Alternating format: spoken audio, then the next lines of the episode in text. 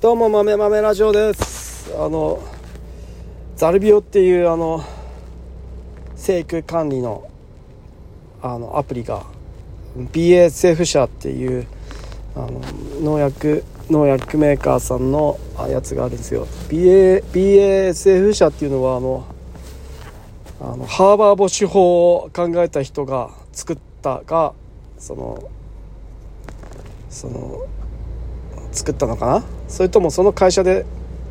にいた人が作ったのかな？まあハーバー防止法の開発したところの会社です。その人が所属していたのかその人が作ったのかがちょっと作った会社なのかちょっとよく分かんないですけどハーバー防止法を作った会社なんですよ。BAS ハーバー防止法っていうのはあの空気中の窒素から、えー、固体の窒素を作るっていう技術。やべえ技術。もうそれによって世界はこうやって安定して食料が供給できるようになって人口が爆発するっていう あのあのすごいことを成し遂げた会社が今も世界でトップにいるんですけど BASF 社。日本バスフとかって言ったりしますね。バスフとか BASF 社とか。でそこのあのとね、作業管理アプリじゃなくて、生育をこう見るアプリがあって、えっと、年間で1万4000円ぐらいが一番低い基本の料金の2ヘクタールの補助で、年間1万4000円みたいな税込みで出していうので、えー、ありますと。で僕がそれを契約しましたと。会社からね、金もらいたいんだけど、あの、めんどくせえじゃないですか。会社からもらうのってそのお金を。で会社のカードも多分ないだろうしクレジットカード。会社のクレジットカードから毎回引き落としてくれれば僕はそれでいいんだけど、えー、でそれがないので本当はやってほしいんだけどこのなんだろう面倒くせえアルアルコールにまみれた面倒くせえ人が経理をやってるもんだから会計やってるもんだからあ面倒くさいですよ。ややこしくなるんですよ。田舎の会社ってこんなもんですよね。田舎の会社ってこんなもんで、この中でどうやってやっていくかっていう、いる人たちでどうやって生き抜いていくかっていうのがあれなんで、その人を簡単にクビにすれば済む話じゃないですよね、これが。長い長い歴史があるので。っていうのがあって、えー、すげえ面倒くせえな、畜生って思いながら、まあ、まあ、かといって僕も経験を積まなきゃいけないので、あの、いろんなアプリを触って経験を積まなきゃいけないので、えっ、ー、と、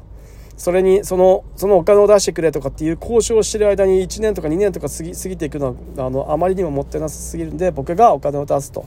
いう感じで、えー、自腹切って、えー、やってます。自動運転のあの、まあ、スマートフォン、まあ、まだスマホつなぐだけでできるんでとかそういうの。でそのそれがねあのあれがネックなのが、あの、営農管理とか、経営とか、あの、ななんだろう、あのアプリの、なんだろう、だから BSF 社で全てが一つ、なんだろうな、こう、作業管理とか、全てこう、全部できるわけじゃないんですよ。ザルビオっていうのは、生育の、こう、生育の具合を見るやつとか、その作物をとに特化した。で、久保田が出してるケーサスっていうのは、あれはもう、もう機械の作業管理の、あの、何の機械をどれぐらい乗ってどういうふうに乗って何馬力何馬力どんぐらい出したとか回転数どんぐらい出したとかあの PT を何で、何時間でどれぐらいの1ヘクタールの畑を1日かけて何時何本やったかとかってそういうねそういうあのそれを自動でこう記録してくれるみたいなあの機械とつなぐと。そういうのを作業管理のやつが久保田で出してる、えー、ケーサスであと多分えー、っと全能で出してる ZGIS が、えー、あれですよね。あの経営の管理になってくるのかな？触ってないんだけど。使ってくれって頼まれたけど触れてないですね。もうででさらにこうだから全部にねめちゃめちゃ金かかるんですよ。その営農管理に金かかる作業管理のあの警察に登録するに金かかるで生育の管理に生育のザルビ用に契約するのに年間全部サブスクなわけですよ。であと自動運転の,、えー、あの RTK の RTKGNSS の年間使うやつも年間金かかる。えぐいコストがかかる。でしかもあのそれに対応した機械がないと機能しないっていうなんなんみたいな今とりあえずそういう状況なんですよね。こういうのが全部連携して一つにまとまっていい感じになってくれるまで多分こうぐちゃぐちゃになってる。しかもアグリノートとかっていうウォーターセル社の作業管理のやつとかもあったりしてどれがいいのか分かんない。で多分ね手の届く範囲のいい感じのやつとかがあったとしてその新潟県で作られたウォーターセル社とかのその営農管理のやつとか作業管理農業の作業管理のやつとかあんなんいつ潰れるか分かんないじゃないですか。どんだけデータ送って溜め込んで管理しようと思ってもあんな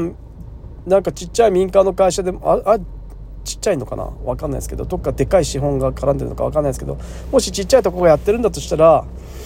それ潰れたからもうデータ全部なくなりますみたいなのもう勘弁してよって話になってくるんでもうすごくこうそこら辺なんだろう、まあ、でかいところは、まあ、データがなくなるとかはいもうサービス終了します。もうありえるんですよね。でかいとこはでかいとこで。でもどっちかっていうとちっちゃいところよりはでかいとこの方がそういういきなりこうサービス終了しますみたいなのはなくなりそうだからでも分かんないけどね。でもなくなりでもちっちゃいところよりまだ信頼あるなって思うんでだからねそのそこにどんだけ時間投下し打ち込むかみたいなのって結構なかなか難しいっすよね。でなんですけどあちょっといじいじっておかないとえっ、ー、と分かんないんでもしかしてすげえ便利なアプリかもしれないんでとにかくあのザルビオはちょっといじっておくと。ザルビオで一番いいのが正規予測ですよね。あれがすごく良くて、えー、あと何日後に、えー、山陽になります。あと何日後に開花を迎えそうです。みたいなのをこう例えば劉邦という品種を指定し大豆劉邦って品種を指定すると、えー、それにそれのこうデータがそのザル病の中に入っていってでハッシュした日とかから、えー、多分積算とかの気温とか日照とかを計算して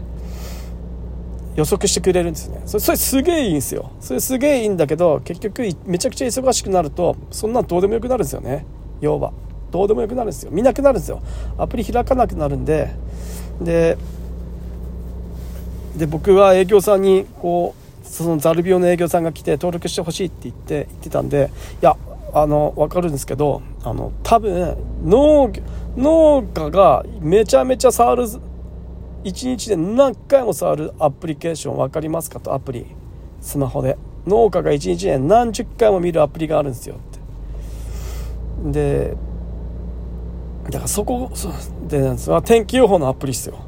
農家はめちゃくちゃ天気予報のアプリを1日何回も見るんですよ。何回も見るんですよ。だから農家にとって一番大事なのは天気予報のアプリなんですよ。ただそれ今農家に農業に特化したアプリじゃなくてただのウェザーニュースのアプリなわけですよ。僕が今使ってるのは。だからでその天気一番見るからそれをザルビオで見せるようにした方が良くないですかっていう提案をさせてもらったっていうのとだってさどうせ見るんだったら農業に特化した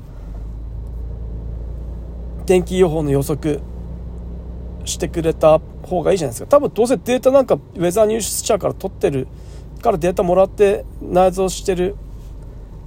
やつでしょきっと。確かああいう気象衛星とか飛ばしてるのって気象庁とウェザーニュース社ぐらいだった気がするんで気象庁とか多分面倒くさくて多分そんなあれだと思うんで ウェザーニュース社の方が多分きっといろんな制度が良さそうな気がするんで多分そこから取ってるんだとしたらもうなんかもなんかねそのザル病にも天気予報あの多分ねそれをちゃんと分かっててザル病も天気予報こうひらアプリ開くと天気予報ちゃんと載ってるんですけどなんかねこじゃれた感じになってるんですよ。めちゃくちゃこじゃれた感じになんだろう。これ雨。これ小雨なの？雨なの？何？このこのマークみたいな。え何これ？みたいな。な なんかかっこつけて。添えてる。なんか天気予報を添えてる。そっとなんかねかっこつけてんすよ。そんな かっこつけたやついらねえんだよ。情報っていうのは分かりやすくなきゃ意味ないから、なんかかっこつけんじゃねえよと。ちゃんと天気がどうなるかっていうの分かるやつを載せてくれと。で、それをもう画面の半分ぐらいに載せてほしいですね、なんか。とかにしてくれると、天気予報はウェザーニュースのアプリで見るんじゃなくてザル病で天気予報を見るようになると思うんでそしたら農家何回も見るんでそうやって多分このアプリを開くように持っていかせなきゃいけないわけじゃないですか。でそこら辺ですよねめちゃめちゃ大事なの。こじゃれた感じにしてんじゃねえよと。めちゃくちゃ分かりやすく農業特化の天気予報のやつにしてくれよって僕はね思うんすよ。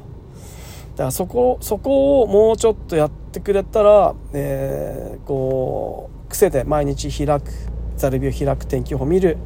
で生育の予測も見るみたいな感じで多分いいんじゃないかなと。でそこ触っておいてずっと、ま、毎日触ってるといろいろこう詳しくなってくると。だとなんかチップスみたいなのもポップアップでやってこうこうやるとこの機能が使えますよみたいなの、まあ、もう機能がね面倒くさすぎるんですよね。いろいろ詳しくできるのは分かるんだけどちょっとね分からなさすぎるんでそれのなんかこうなんだろう一番最初にアプリ使う時にこれその使い方みたいなのをこうねこうチュートリアルみたいなのやってほしいなっていうのは紙見てやらせんじゃねえよって話ですよ。やんないでしょ。でっかいなんかカタログみたいなの渡されてさ誰が見んだよって感じだからそこら辺こううまくやってくれるともっといいんじゃないだろうかと。でその警察とかもまあね。あんなのねサブスクで何個も登録しちゃったらもう年間いくらなんだよって話ですよ。莫大な金額のやつはもう50万とかなんじゃねえのって感じしますよ。もうザル病だけでうちの補助全部登録したら試算したら 10, 何10万とか超えてましたから。6070ヘクタールぐらい。でこれケーサスでしょ？で ZGIS でしょ？で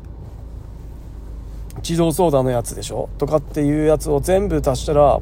年間莫大な額に なるわけですよ。誰がそんなんやんだよ。って誰がそのアプリ管理すんだよって話。でそんなに。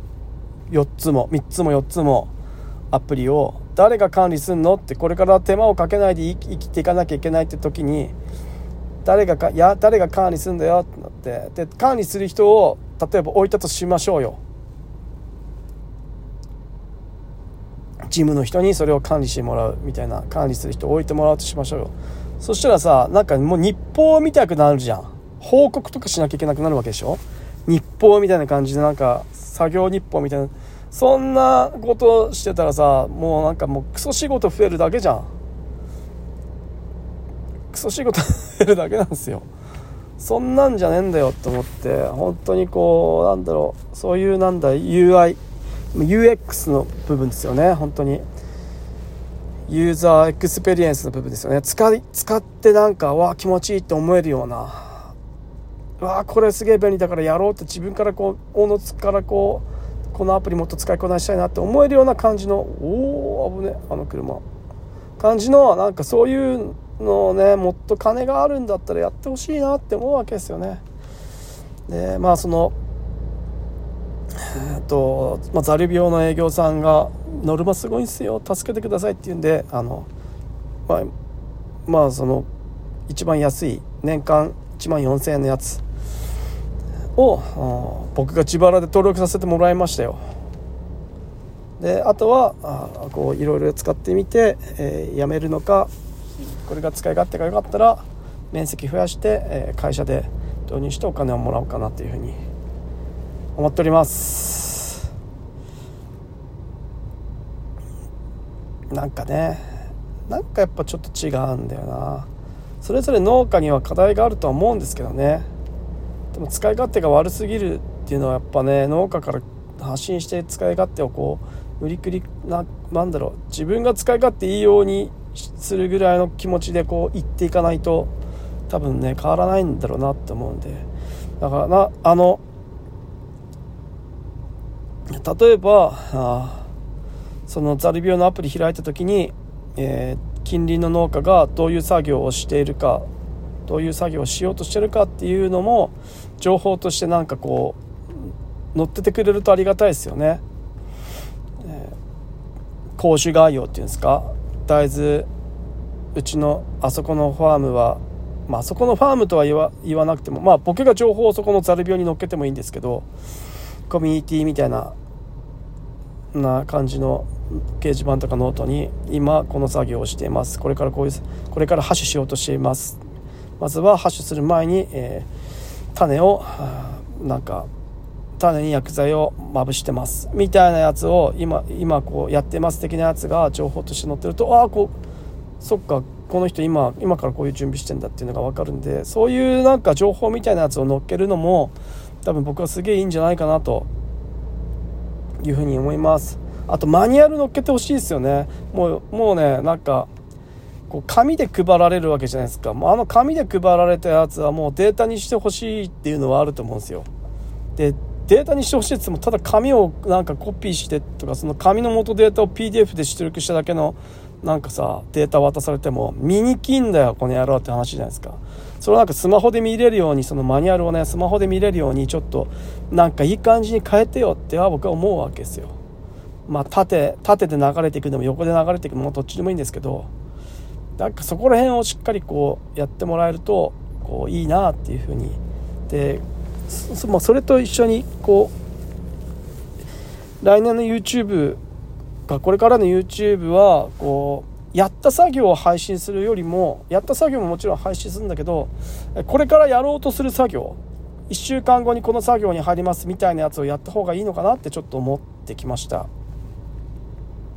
その方がみんなこう見てくれるんじゃないかなと、まあ、今やってる作業も見たいと思うんですけど今ハッシュしてますみたいななんだろう先週ハッシュしましたみたいなやつを動画で見ても先週かよってなるじゃないですか。ああそういうやり方あるんだみたいなのも来年来年かみたいな感じになるじゃないですか。もうそれをやりたいんだけどあんたの真似したいんだけどもううちも始まっちゃったんで来年かみたいなか来年かみたいな感じになっちゃうんで、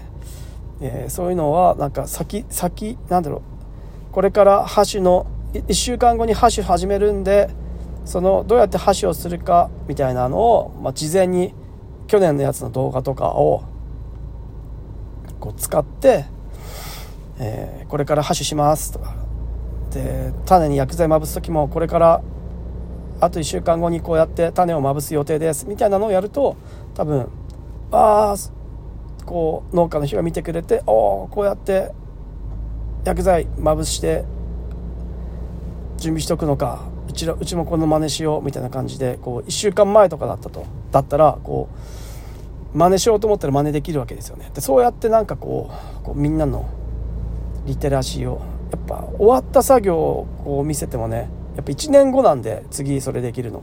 1年後とかになるともう忘れちゃってまたあれなんでそれを毎年繰り返すだけなんで、えー、できる限りこう先々にこうこれからこの来週はこの作業します来週はこの作業します。であとあと1週間後ぐらいに花が咲くのでみたいなのを僕がザル病の生育予測を YouTube でやるみたいな感じのが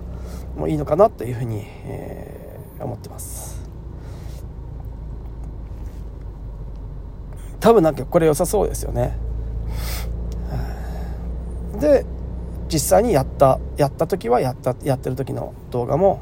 こういうで結局こういう感じやりましたとかっていうやつもそれはそれで載せるっていうのもいいんじゃないかなと思って、えー、それでこう秋田の人が、えーと大豆に関するリテラシーみたいなやつが上がってくれると僕はもうすごくいいなというふうに思います。はい、えー、なかなかね大変ですよ。でこれで今日はこれからあ雪かき終えたのであのシンガポールに行くあのなんだろうスーツケースっていうんですか？あの引っ張って歩くやつあれを人生であれを僕持ったことないんですけどあれを買いに行きたいなというふうに思っております。どんぐらい人来ん来んのかな？シンガポールとかって人来るどんどんぐらい来んだろう？人ってすげえ来んのかな？でもシンガポールは調べたらあの主食米らしいんですよね。主食米でで、ただ、自炊してる人が皆無っていう、まあ、金ある人たちで共働きしてる人たちなんで、まあ、自炊する人なんかいねえっていうことなんで、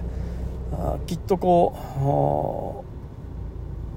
う、米食って美味しいの、だからおにぎりとかになんのかなおにぎりはうまいっすからね。おにぎりうまいんで、ちょっと、おにぎりになんのかなおにぎりで食ってほしいな。ま多分ねそのままのご飯食わせたいってみんな思うと思うんだけど僕はおにぎりで売った方がいいんじゃないかなと思いますね。美味しいおにぎりで。日本のおにぎりを世界に羽ばたかせるっていう方がなんかいろんな具とかが入って楽しめて白米食わせてもなって思うんですよね。やっぱ。米の味台無しじゃんって日本の人は思うかもしれないけどそれおめえ米食いすぎてから分かるだけで多分食ったことねえ人たちはきっと多分そんな関係なくていろんなバリエーションがあった方がいいって多分思うんですよ。だって日本人にハードなパン食わせたところではってなるわけじゃないですか。フランスパンこのフランスパン最高ですって食わせたところであおーってなるわけじゃないですか。どんだけ中にいろんな具が入ってるかですよね。日本のパンっつったって。そういう感じでご飯もおにぎりとかで食わせるのが僕はいいんじゃないかなっていうふうに思うんで是非ともその感じでなんか進んでいければいいなっていうふうに僕は思ってます。おにぎりですよね。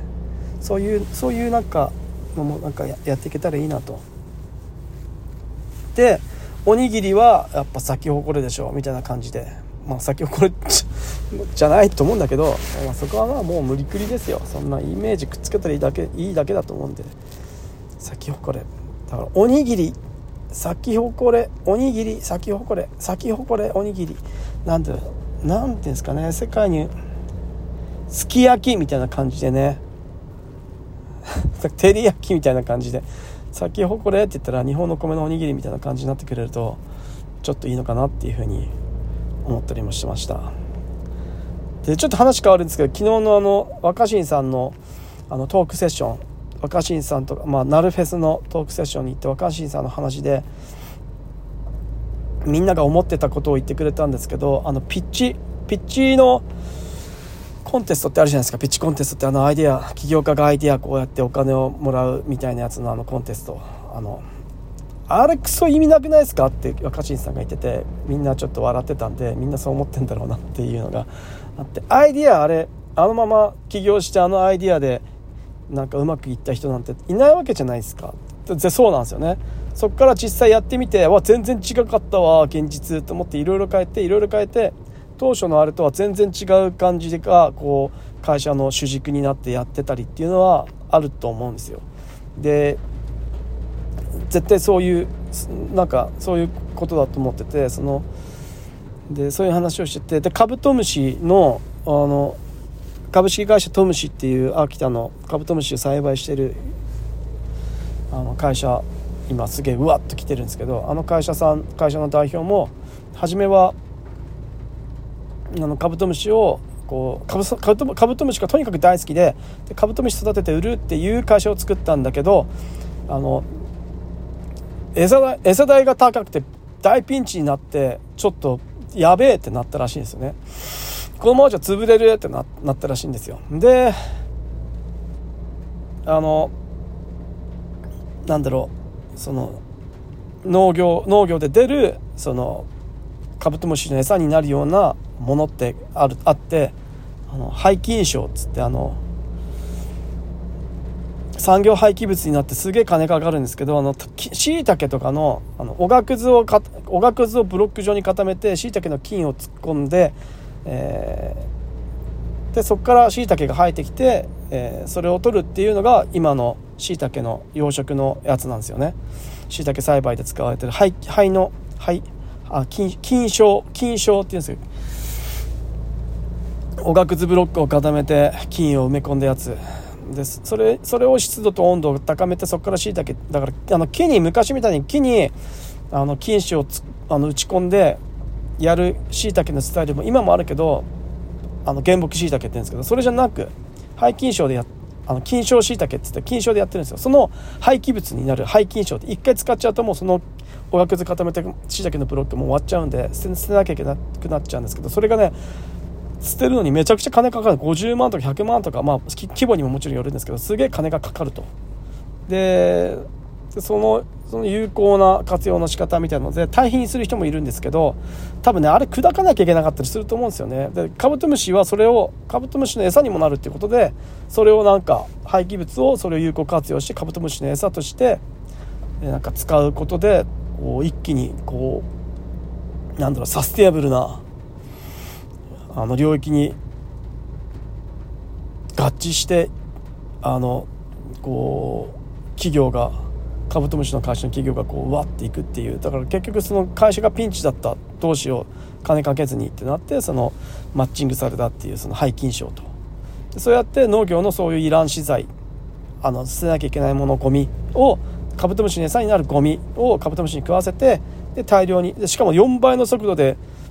成長するカブトムシの交配に成功してもうこれはすごいですよね。多分そこが肝だと思うんですけどそれによってすげえサイクルでカブトムシを育てることができてカブトムシの販売もできるすごいことになるしサイクルも短いんですごいことになるしでカブトムシの幼虫をとタンパク源としてここはもうコオロギと同じ感じだと思うんですけどあの人口ばっか人口増加でタンパク質が足りなくなるっていうのでこうコオロギコオロギ食昆虫食の中でカブトムシ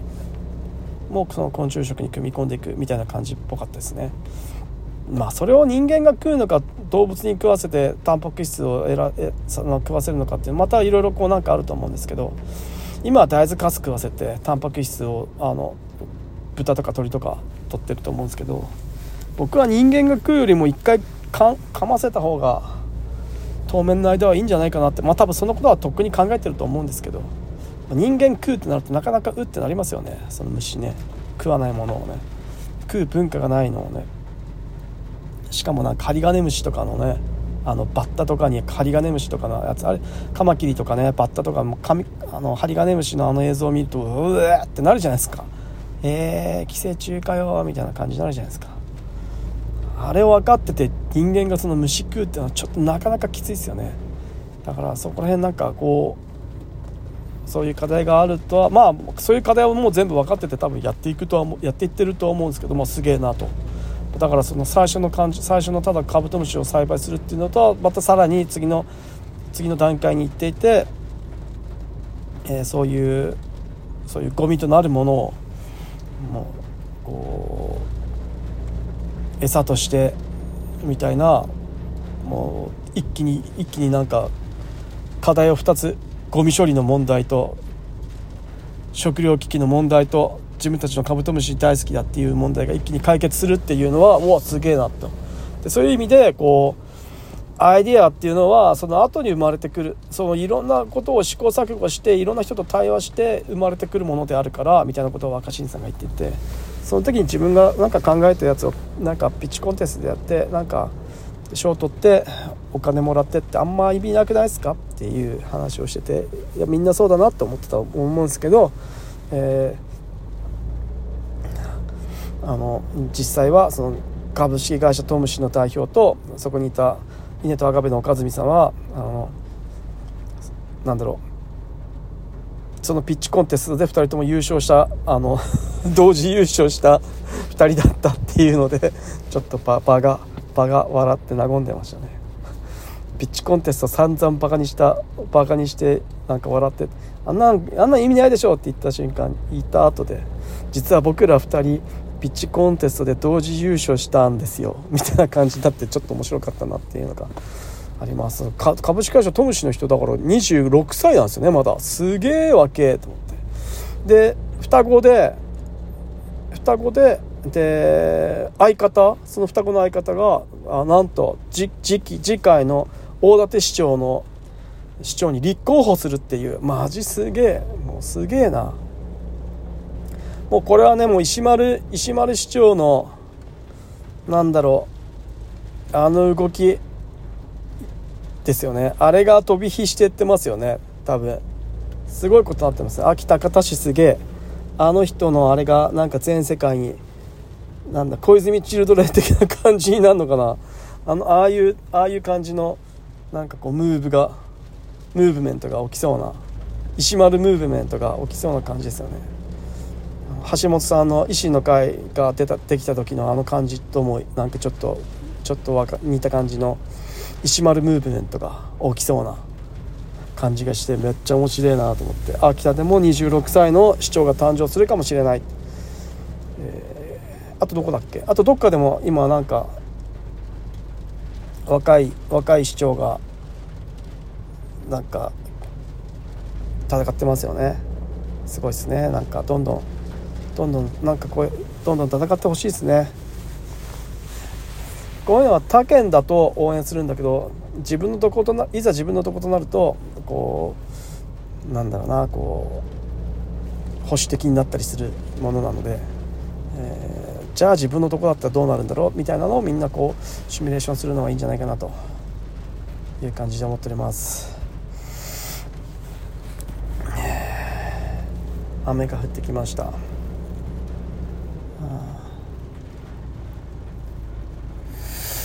全然本読んでないですけどね。やっぱこうやって暇なって暇ななんですかこう農繁期農閑期なんていうの？農業暇な時期って何て言うんですか？忙しい時農繁期ですよね。農閑期っていうのかな？農農なんていうの？ちょっとよくわかんないんだけど。まあこう仕事が落ち着いてきたんでなんかこういろいろこう本でも読みたいなとかって思ってきてて買うんだけど全然読んでないっていう感じがずっと続いてるのでえー、えーなんとかしてなと思うんだけど何ともならないなっていう感じです、はい。えー、やらなきゃいけないことが、まあ、永遠に山積み山積みになっていて、えー、どうしよっかなっていう感じでございます、えー、まああのまあとりあえずでも買わなきゃいけないのはあれなんですよ。あのスーツケース買買わなきゃいけないんで、スーツケースを買いに、スーツケースを見に行ってきます。なんかスーツの青木とかに売ってんのかな？秋田どこに売ってんだろう？カバン屋さんとか、まあ、カバン屋さん、まあ、秋田あんまカバン屋さんないもんな。まあ今いろいろ見て、えー、カバン屋さんいろいろ見て回りたいなというふうに思ってます。はい。そもそも何がいいのかも全然わかんないし。ということで、えー、おしっこが出てきたんで、ちょっと、え後ろにブックスモアがあるんで本を見ながらおしっこしていきたいと思います。以上またラジオでした。じゃあねまたねバイバイ。